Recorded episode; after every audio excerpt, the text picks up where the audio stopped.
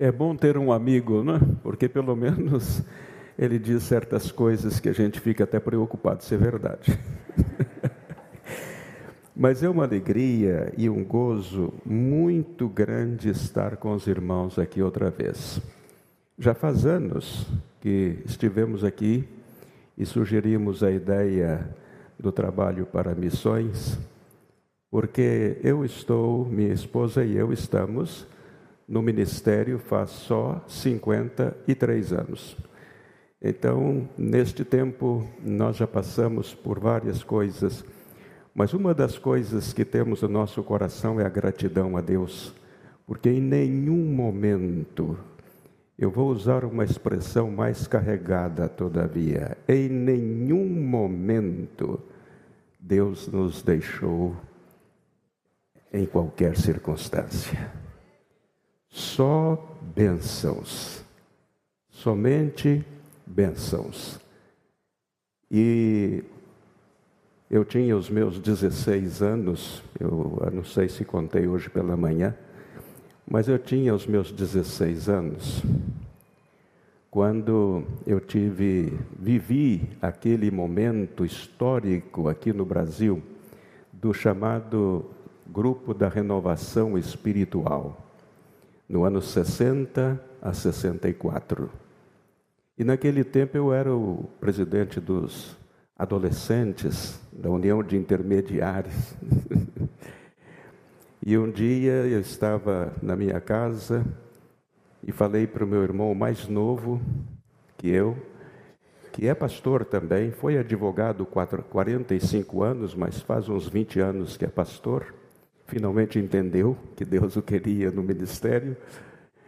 E ele me perguntou, Tito, o meu apodo em casa era Tito, né?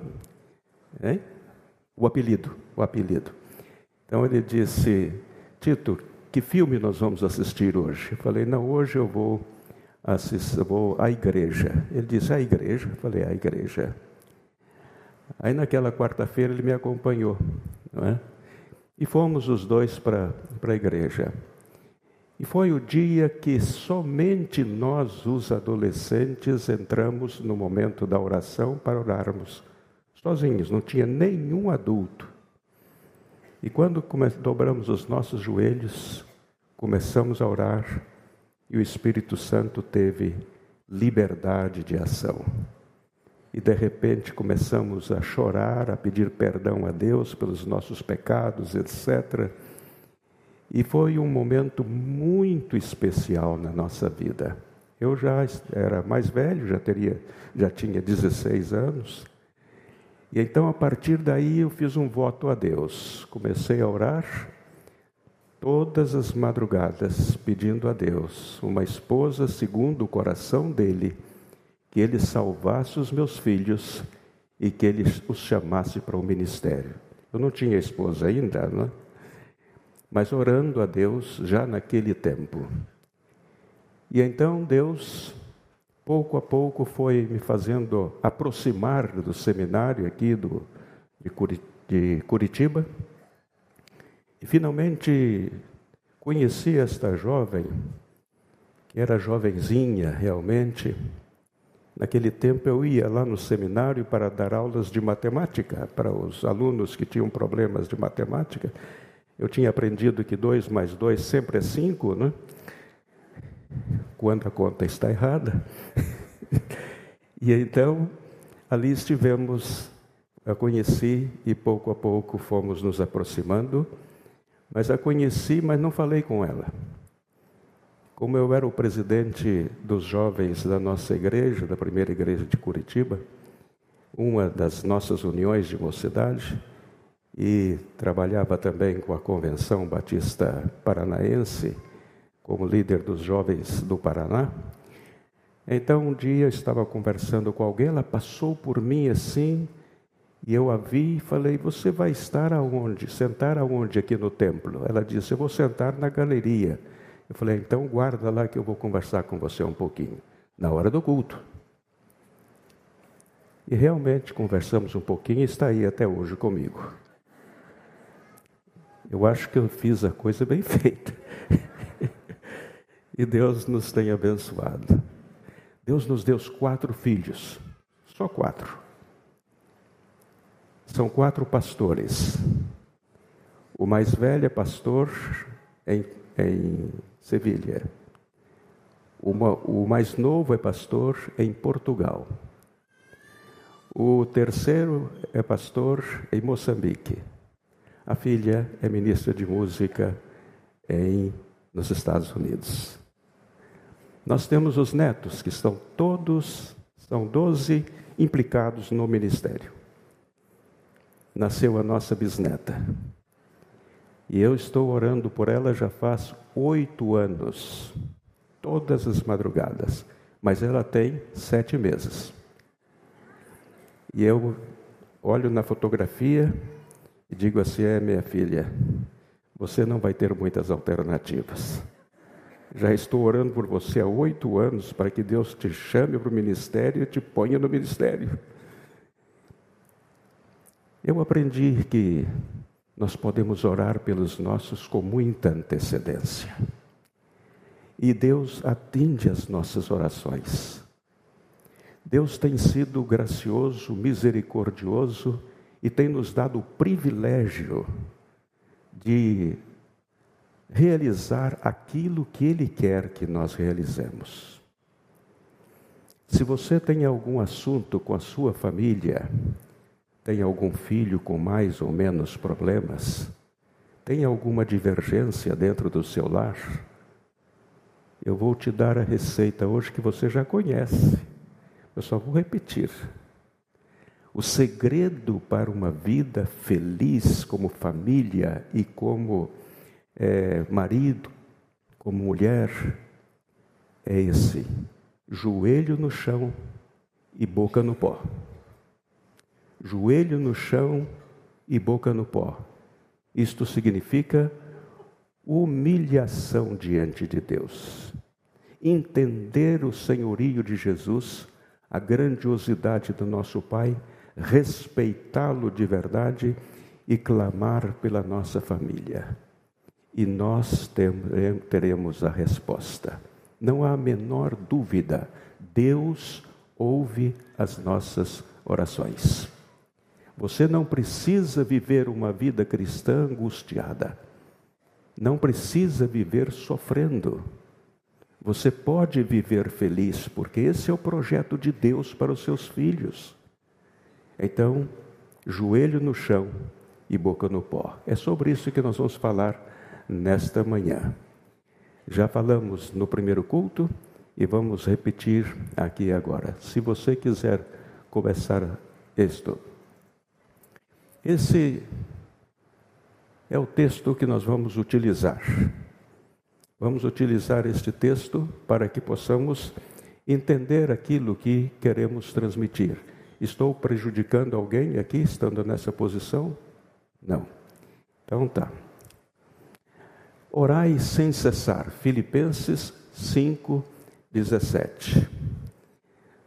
Nós, quando aprendemos eh, realmente a orar, temos um gozo, uma alegria permanente, porque Deus ouve as nossas orações.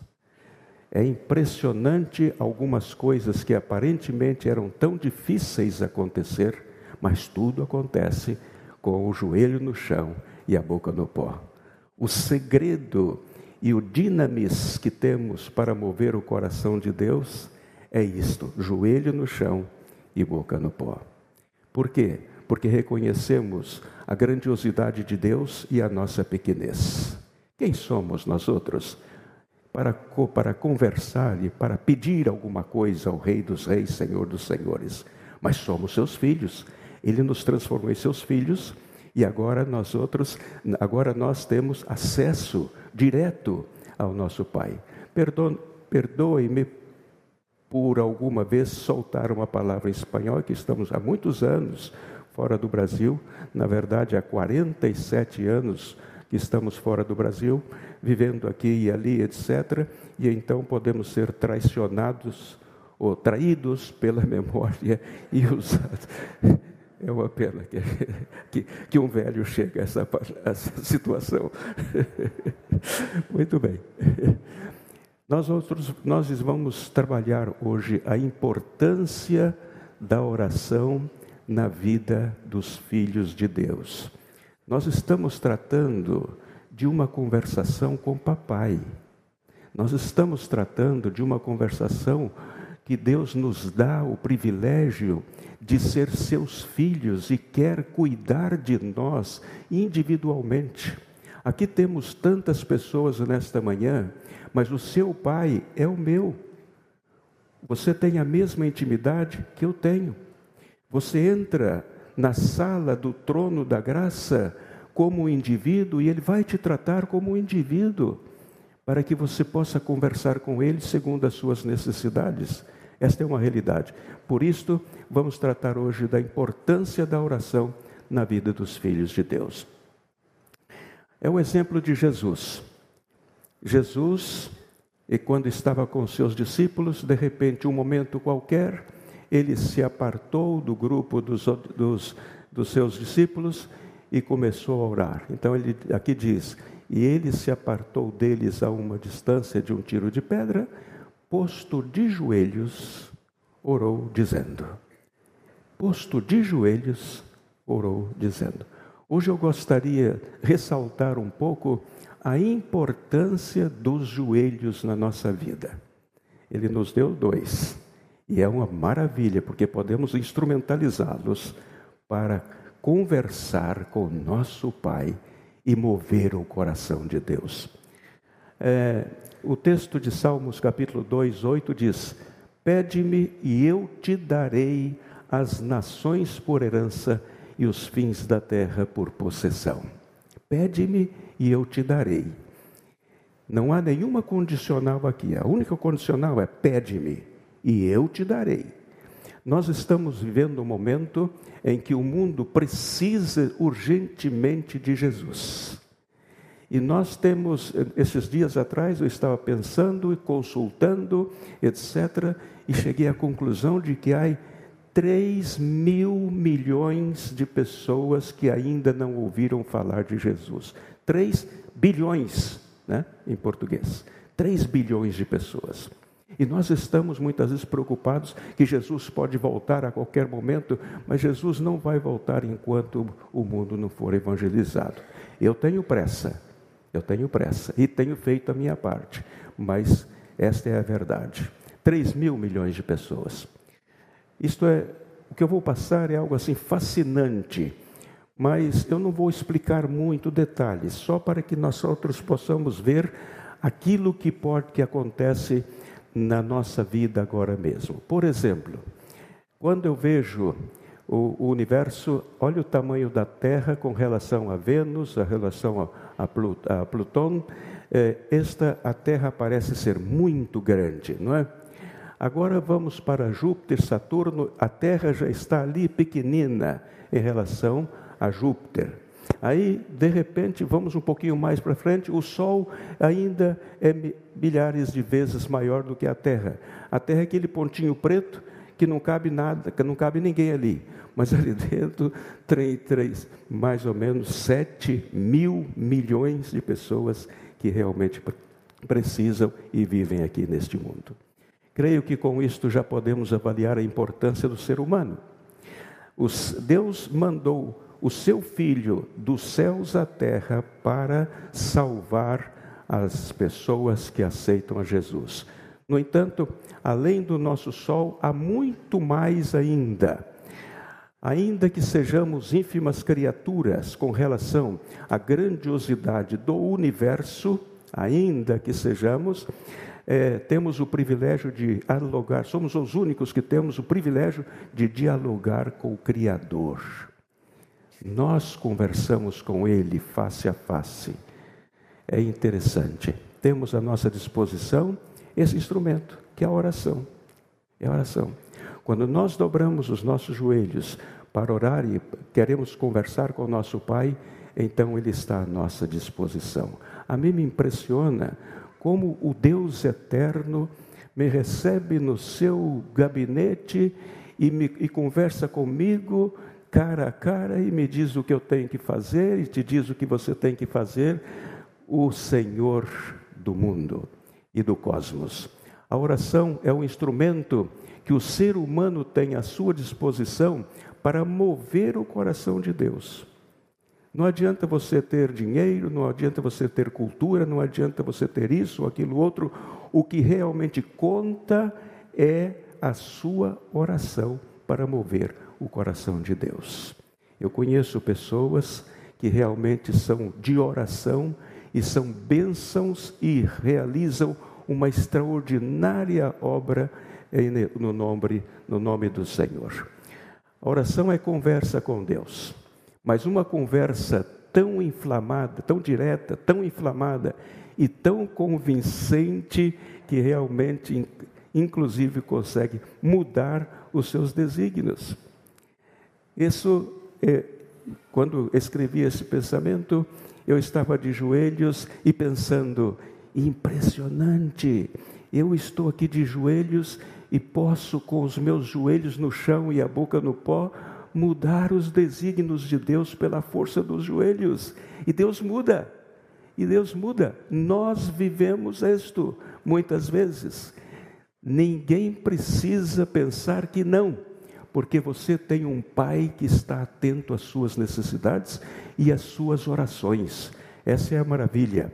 Nós temos a história de Abraão, por exemplo, que intercedeu por Sodoma e Gomorra, e o Senhor disse: Bom, se houver dez, eu não vou destruir, mas não tinha dez. Aí Abraão ficou avergonçado, ou ficou envergonhado, e então deixou o lugar. Mas Ezequias, na sua doença, estava destinado a morrer naquele, naquele tempo. De repente, Deus deu-lhe muitos anos, alguns anos mais. Força da oração. A oração é o amor em ação, né, de joelhos. A intercessão é o amor apaixonado em ação e de joelhos. Quando você ora, você fala sobre você, você comenta sobre a sua vida, você está preocupado com a sua vida pessoal. É a oração, você conversando cara a cara com o Senhor. Mas quando você intercede, a intercessão é quando você se apresenta diante de Deus e ora e pede a Deus por outras pessoas. O meu momento de intercessão durante muitos anos foi a salvação dos meus filhos, o chamado dos meus filhos e a, a, a bênção que Deus nos tinha dado foi isso, essa oração intercessória como pai e como amigo. Então, a oração, você fala com Deus por você mesmo. A intercessão, você se coloca no lugar de outra pessoa e pede a Deus as bênçãos sobre essas pessoas. Orar é entrar no seio de Deus e descobrir os seus desejos, os seus projetos, as suas determinações para a nossa vida. Quando, quando o Espírito Santo me deu essa palavra, eu estava precisando entender porque tinha que fazer algo muito especial, e então ele me disse que orar é isso, é entrar no seio de Deus e então poder solucionar todos os problemas que temos. Ele vai atender os nossos pedidos e as nossas orações. Orar. Outra coisa interessante que o Senhor me diz: orar é expor-se diante de Deus, é abrir-lhe a porta da nossa vida para que Ele possa fazer um exame da nossa própria vida. Ninguém vai ficar em paz quando começa a orar, quando se expõe diante de Deus, Ele vai realmente mover e mostrar o que nós precisamos fazer. Então, orar é expor-se diante de Deus, é abrir-lhe a porta da alma e permitir-lhe um exame da nossa vida íntima.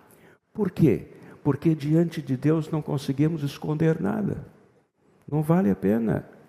Escondemos das pessoas, mas não escondemos de Deus. Oração é audiência privada com o Pai na sala do trono da graça.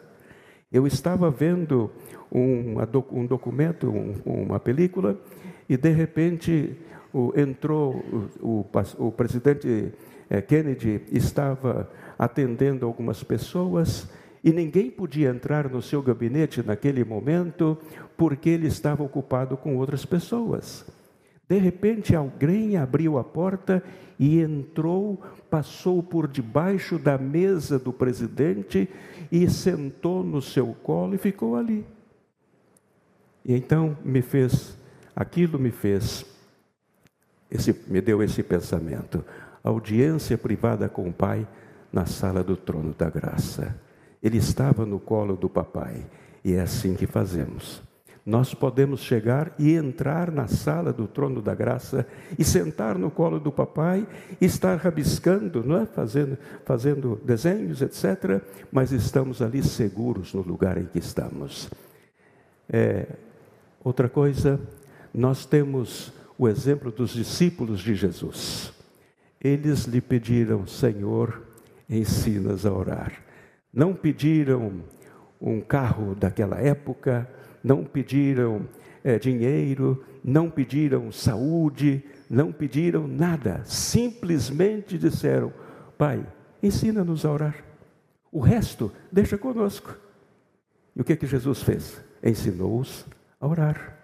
Então, se você aprende a orar e realmente caminha em oração, você se torna um homem, uma mulher mais que vencedora e desfruta da vida cristã, porque Deus consola os nossos corações e abençoa-nos e dá-nos alegria para viver. Ensina, Senhor, ensina-nos a orar. Não, eles não lhe pediram uma, uma vida cômoda para que eles, eh, para eles e para os seus eh, familiares. Não lhe pediram que os livrasse das perseguições, da, da morte. Não, não pediram isto. O que eles lhe pediram foi: ensina-nos a orar. E deixa conosco o resto, Senhor. Então, o que, que nós estamos fazendo hoje aqui? Pelo menos entendendo que nós em Cristo e de joelhos no chão, com a boca no pó, somos mais que vencedores. Não somos vencedores, não há problema no mundo que não seja so, solucionado quando caminhamos de joelhos diante de Deus. Nós, no campo missionário, passamos por muitos momentos difíceis e por momentos perigosos, mas nunca tememos a nada, porque sabíamos que Deus estava conosco. O Senhor estando conosco, somos mais que vencedores. Alguns pensamentos que não são meus, mas eu os encontrei e os coloquei aqui. A principal preocupação do diabo é evitar que os crentes orem.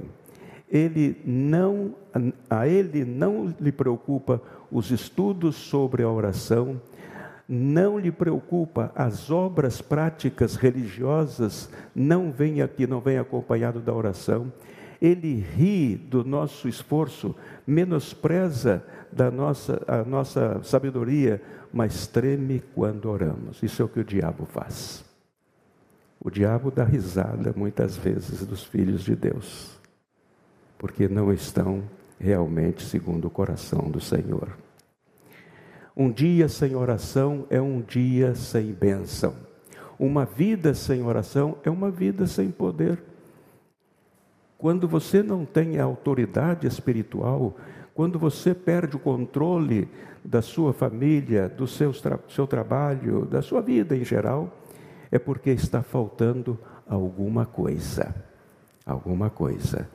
E a solução é a oração. Muitos creem no poder da oração e gostam de ouvir falar desse poder da oração, mas poucos oram. Nós estamos diante de grandes desafios no mundo inteiro. Sabem, queridos, eu, você e todos e cada um de nós somos responsáveis por alcançar o mundo com a mensagem de Jesus. Não somos responsáveis por salvar o mundo, somos responsáveis por evangelizar o mundo, para chegar até onde seja possível. Essa é a nossa responsabilidade. Por isso nós temos as missões, por isso nós temos, buscamos os recursos, para que o mundo conheça a Jesus Cristo. Só somos onipotentes quando estamos de joelhos. Isso o Senhor me disse ao, me deu, me disse ao coração. Só somos onipotentes quando estamos de joelhos diante de Deus. aí o diabo não pode te atacar, porque você está diante do Deus eterno. Por que devemos orar? Porque não temos outra outra alternativa válida para alcançar e expandir o reino de Deus no mundo. Porque o ministério, este ministério pode ser desenvolvido a tempo completo sem necessidade de interrupção. O ministério da oração, você pode, quando está no ônibus, quando está no carro, quando está na igreja, quando está no seu trabalho, quando está em todos os lugares, você pode exercer esse ministério da, da oração, ministério da intercessão. Porque você pode estar trabalhando e orando ao Senhor, e é verdade. O intercessor pode estar em casa, no seu trabalho, na escola, na rua, no hospital, na prisão e seguir orando. Essa é uma verdade porque o intercessor vai primeiro e chega mais longe e abre o caminho para os missionários que vêm atrás. Existem pessoas lá no Iraque que estão orando, pedindo a Deus missionários. Nós já temos informações para de, de, disto.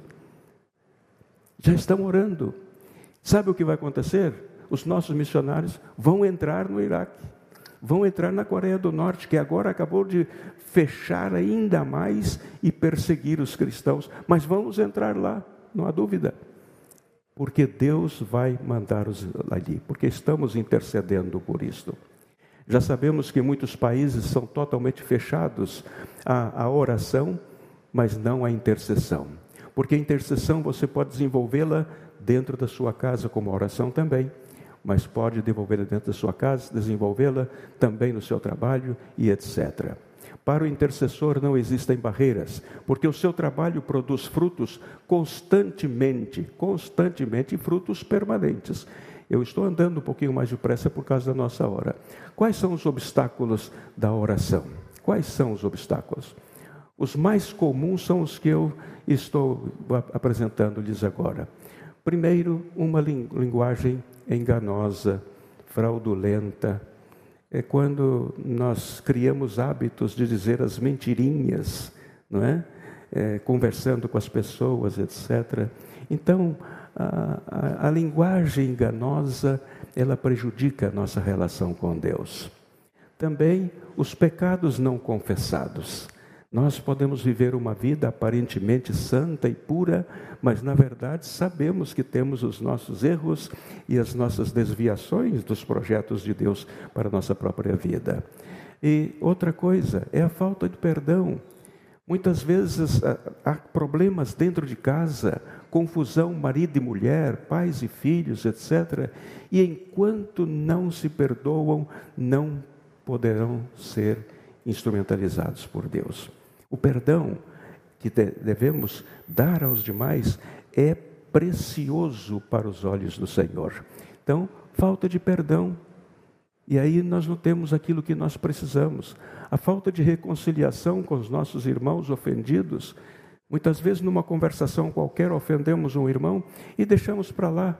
Mas se você quer ter uma estreita relação com Deus, é preciso que você resolva essas coisas os resultados da oração e da intercessão.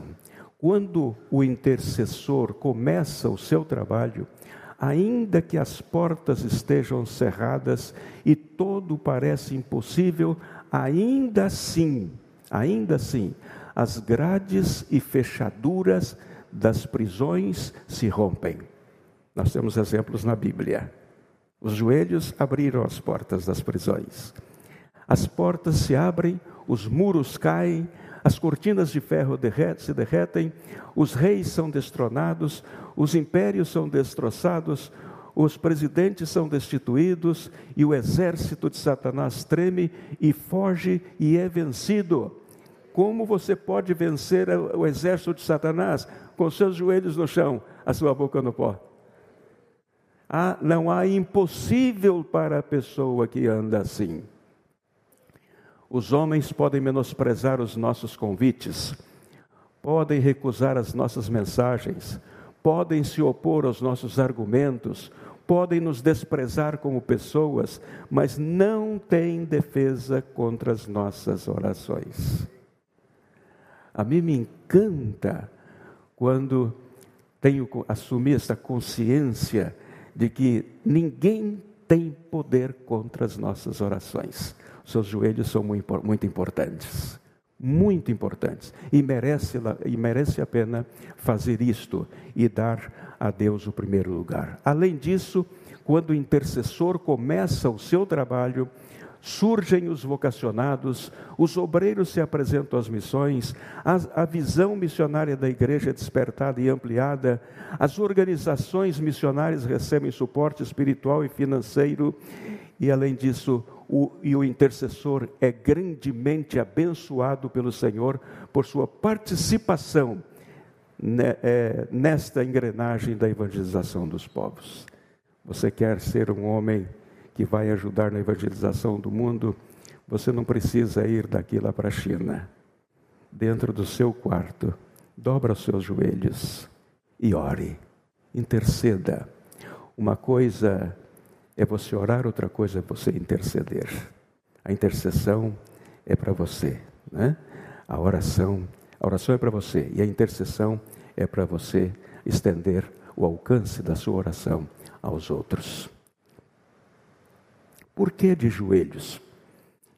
Eu comecei a examinar as Escrituras e fui ver por quê.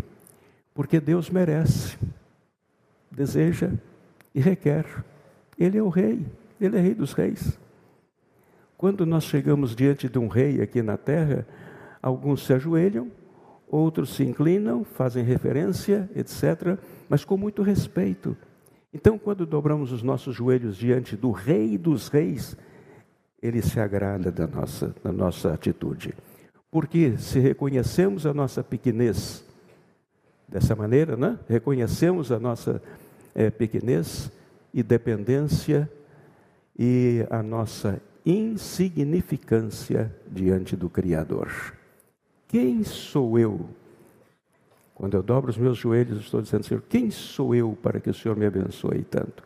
Mas por causa da oração e da submissão. Porque normalmente, quando nós dobramos os nossos joelhos, não dobramos nossos joelhos, normalmente entram pedras no nosso sapato. E começa, e a pedrinha entrada no sapato, você vai ficando fazendo assim, algumas vezes, porque não pode tirar o sapato porque a meia está furada. Então você tem que ficar fazendo assim. Eu fiz isso já muitas vezes, né? para tirar a pedrinha para pô-la aqui nessa parte côncava para não me incomodar tanto. Entram pedrinhas nos nossos sapatos. Terceiro, porque é, estando de joelhos é impossível que o diabo possa pôr-nos uma rasteira, dar-nos uma rasteira. O diabo não pode passar uma rasteira em quem está de joelhos.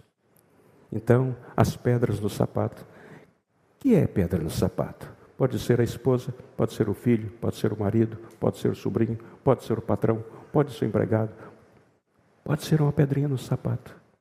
Mas ao invés de você ficar fazendo assim, ande de joelhos e você vai ver como Deus soluciona tudo, tudo.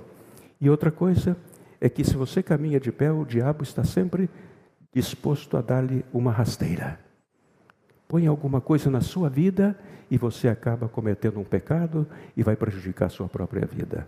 Mas quando andamos de joelhos, o diabo não tem como passar-nos uma rasteira. Conclusão: a oração para o Filho de Deus tão importante como o ar que respira, o alimento que come e a saúde que desfruta. É tão importante, e é verdade. Nós estamos diante da oração que é o, o fator mais importante na nossa vida cristã. É impossível realizar a obra missionária sem investir tempo na intercessão, na oração por você e na intercessão pela obra missioneira no mundo pensando na urgência e na magnitude da obra missionária, deixo-lhes este versículo como desafio. Ponha a sua boca no pó, talvez assim haja esperança. Para você pôr a sua boca no pó, você tem que dobrar os seus joelhos. E a boca no pó significa humilhação diante da santidade do Deus do, do Senhor, do Rei dos Reis. Por isso, esse é um texto, lema da minha vida. Põe a sua boca no pó, talvez assim haja esperança. Isso significa um sentido de humilhação diante da grandeza do nosso Deus, que é o nosso Pai. O poder da oração ha dominado a força do fogo, amansado o furor dos leões, silenciado a anarquia, extinguido as guerras, pacificado os elementos naturais, expulsado os demônios, destruído as cadeias da morte, aberto as portas do céu, diminuído as epidemias, espantado as fraudes, resgatado cidades da destruição, detido o curso do sol e freado o poder do rio, a oração é uma armadura poderosa, um tesouro inesgotável, inesgotável, uma mina que nunca se esgota, um céu que nunca se escurece pelas nuvens do firmamento, sem tormenta, e é a raiz, a montanha, a origem de incontáveis bênçãos. Crisóstomo. Coisa linda, né? Coisa linda. Por isto nós podemos dizer que realmente somos mais que vencedores. E não nos esqueçamos disto, para que possamos permanecer de pé diante dos homens, temos que estar antes de joelhos diante de Deus, diante do Senhor. Isto é o que o Senhor espera dos seus filhos. Algumas vezes nós dizemos, é interessante, eu não vejo o fruto do meu trabalho. Põe o seu joelho no chão e a boca no pó. Honre a Deus e Deus vai te mostrar a importância da sua vida no contexto da evangelização mundial. Para alcançar êxito no ministério, ninguém é tão importante que seja autorizado por mim, diz o Senhor, a tirar a sua boca do pó. Assim que Deus não nos autoriza a fazer isto. É no cadinho da oração onde é forjado o caráter do homem de Deus. Você quer ter um caráter segundo o coração de Deus, tem que estar de joelhos. Que o Senhor nos abençoe de verdade e que nós possamos ter uma vida mais que vencedora, não pelos nossos recursos e condições humanas que temos, mas por submissão absoluta e total ao nosso Deus, caminhando de joelhos diante de dele, diante dele, reconhecendo a sua soberania e a nossa simplicidade e humildade, e sabemos e sabendo que nós não somos suficientemente capazes, ainda que tenhamos os cursos que, te, que temos, ainda que sejamos homens influentes em todos os contextos da sociedade, mas não temos como avançar e como dar frutos se não dobramos os nossos joelhos diante de nosso Deus. Que Deus os abençoe. Amém.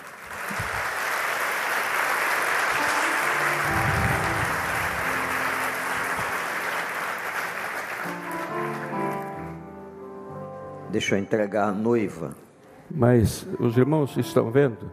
Nem um momento posso estar sozinho. Né? Até o pastor está já contratado por ela. Meus irmãos, a vida do pastor Elton fala.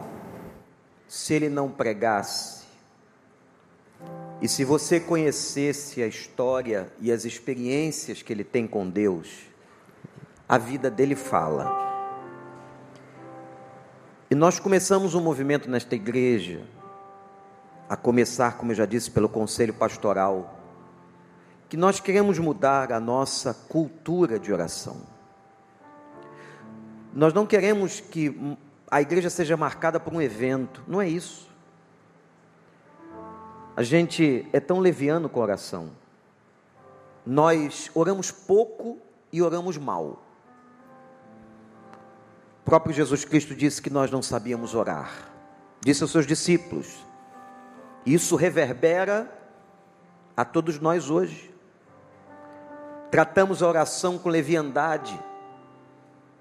A oração se tornou, para muitos, um ato religioso. Deixa eu aqui cumprir meu dever. A proposta é outra. É que a gente aprenda, como pediram os discípulos, a orar. E orar é muito mais do que um ato, é uma vivência. É estar sempre, como diz Paulo aos Tessalonicenses, em espírito de oração. Orar sem cessar é isso. Como bem aprendemos aqui, pastor Elton podia ficar aqui dias falando sobre oração, porque ele tem autoridade para isso. Eu sou uma das pessoas privilegiadas que estou no caderninho dele, ele tem cerca de 800 pastores na sua lista de oração e outras pessoas. Este homem fica de uma e meia da manhã às quatro todos os dias, orando e intercedendo é um trabalho para ele que o Senhor o deu. É. E eu fico impressionado, porque quando eu acordo ou me levanto pela madrugada, o sinal dele já chegou no meu WhatsApp. As mãozinhas juntas, duas horas, duas e meia, três, quatro da manhã, e não falha. Hoje, quando eu fui pegá-lo, vou contar aqui a sua intimidade. Hoje, quando fui pegá-lo no hotel para trazê-lo para o culto. Ele disse que a noite foi maravilhosa e ele pôde fazer o trabalho dele. Eu entendi. Num hotel ou fora do hotel, em casa ou fora de casa, ele continua. Por isso que na vida dele se cumpre o que diz aquele salmo: deleita-te no Senhor, e ele satisfará os desejos do teu coração. Ele vive a sua vida deleitando-se em Deus, em comunhão, e contou aqui tudo que pediu ao Senhor. Deus o ouviu, porque ele conhece o coração do papai, como ele costuma dizer, e ele não pede na furada, ele só pede na certa. E por que, que ele só pede na certa? Porque ele conhece o pai que tem. Ele não pede aquilo que o pai não pode lhe dar, ele pede aquilo que ele sabe que o Pai pode lhe dar. E então, ele tem sido abençoado ao longo de todos esses anos. Quinta-feira, o pastor Elton fechou a Bíblia e contou para nós dezenas de experiências com a oração. Ontem, os nossos jovens entrevistaram o casal, a tenda estava lotada, ouvindo experiências de oração. Ele acaba de escrever um livro, são três livros que ele estará escrevendo, já foi o primeiro, contando as suas histórias com oração.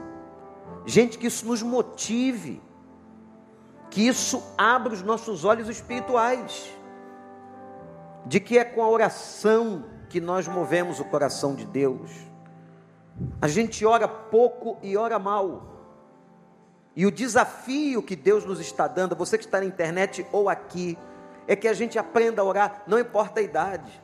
Eu, depois de mais de 33 anos de ministério, estou aprendendo muita coisa com este homem e sobre oração. Você tem que aprender. E a gente vai ver um outro tipo de vida cristã quando a gente aprende a orar. Às vezes, nós ficamos pedindo às pessoas, brasileiro tem muito isso aqui na nossa cultura, o jeitinho, a intervenção de alguém na justiça, alguém que vai arrumar um emprego para o fulano, para o meu filho. Vamos primeiro colocar os joelhos diante de Deus. Não existe pistolão maior, como a gente dizia no passado, do que o Senhor. Se Ele quiser, Ele vai dar. Vamos entregar, Cacau, essas eleições nas mãos do Senhor em oração você, empresário, entregue sua empresa em oração, mude a cultura da sua cabeça. Ao invés de buscar as ajudas, os jeitinhos, bota o joelho no chão e a boca no pó. Frases tão fortes que foram ditas aqui, como por exemplo, quem anda de joelhos não leva rasteira do diabo. Quem anda de joelhos, como é que vai pecar? Como é que teremos cara para pecar se estamos de joelhos? Não é isso, pastor Tiago? E a gente está começando a aprender. Lá no nosso conselho, que primeiro os pastores têm que aprender, para depois trazer a igreja. Parece uma coisa simples, né? Você ouviu isso desde da escola bíblica que você participou a primeira, mas a gente tem que praticar, viver, vivenciar, mudar a nossa cultura de oração. O mundo vive cada dia dias muito maus. As pessoas estão muito doentes, irmãos, perturbadas. Como eu disse aqui numa outra pregação, o número de pessoas deprimidas e ansiosas no mundo, segundo a Organização Mundial de Saúde, relatório de junho, cresceu 25%.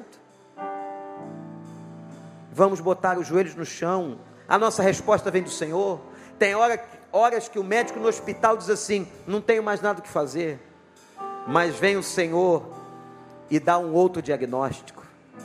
Tem horas que as portas estão cerradas, como ele diz no espanhol, mas o Senhor vai e abre a porta tem horas que não tem jeito e o Senhor faz. Ele é especialista em coisas impossíveis. Eu chamei a irmã Miriam aqui, ela vai orar. Que ontem eu vou dizer uma coisa aos irmãos.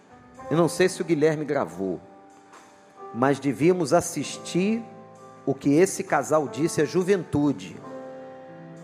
Quem estava aqui foi privilegiado ontem. Não é isso, Raquel? Luana, Gustavo, estávamos aqui. Eu vou pedir para que ela ore. Peço à igreja que se coloque em pé. Irmã Miriam, ora para nós. E se a senhora quiser, pelo Espírito, dizer alguma coisa ao povo, fique à vontade e diga. É um privilégio para nós estarmos na casa do Senhor. E quanta coisa nós podemos aprender essa é a oportunidade que nos dá o Senhor, não é?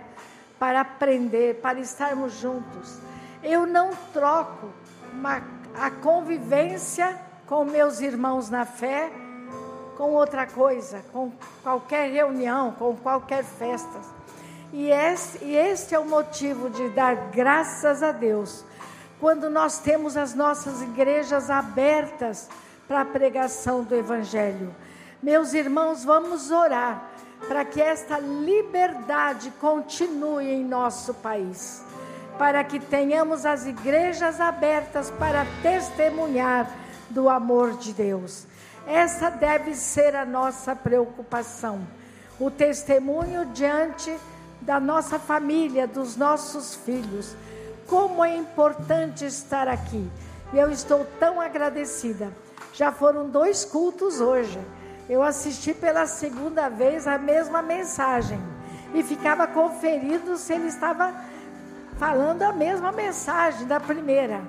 Mas sempre Deus pode acrescentar alguma coisa para o nosso crescimento. Irmãos, que o Senhor abençoe a cada um dos irmãos e permaneçam na fé, permaneçam firmes no Senhor, não deixem de orar Vamos continuar orando. Há muitos motivos para orar e de joelhos é melhor, não é? Vamos orar, irmãos, vamos ser agradecidos. Sede agradecidos é a palavra é, que nos orienta para sermos agradecidos. E quantas coisas! Nós não temos palavras para agradecer ao Senhor tantas bênçãos que Ele tem nos dado. Que o Senhor abençoe esta igreja. Vamos orar então? No meu coração eu tenho muita gratidão nessa hora. E talvez não saiba me expressar, mas o Senhor conhece o meu coração e a minha vida, tudo aquilo que Ele já nos deu como família, como servos dele. Vamos orar? Pai nosso que estás nos céus, o meu coração está muito agradecido. O meu coração não sabe se expressar agora, ó Deus, por tudo que o Senhor nos tem dado. Estes dias aqui com os nossos irmãos da Igreja do Recreio. Meu Deus, que privilégio contemplar este número tão grande de irmãos que vieram louvar o teu nome, que vieram participar deste culto. Meu Deus, muito obrigado pelo que o Senhor falou a cada coração. Com certeza teremos uma, uma semana muito abençoada, porque nos enchemos de Ti nesta manhã. Obrigado, Deus, pelo que o Senhor nos tem falado. Muito obrigado pelo que o Senhor vai fazer na vida de cada irmão que está aqui, na vida desta igreja, na vida do pastor, na vida da sua família. O Senhor tem muitas bênçãos para derramar sobre o pastor, sobre os pastores desta igreja. Muito obrigado, Deus, pelo apoio que os teus servos dão ao teu servo, pastor principal desta igreja. Deus, obrigado pelo que o Senhor está falando aos nossos corações e que possamos sair daqui cheios, repletos de Ti, Senhor, e que possamos aprender a orar mais, a buscar a Tua face, para que o Senhor abençoe a nossa família, para que o Senhor abençoe o nosso trabalho, para que o Senhor abençoe o nosso Brasil para a tua honra e para a tua glória. Eu te peço e agradeço, em nome de Jesus. Amém.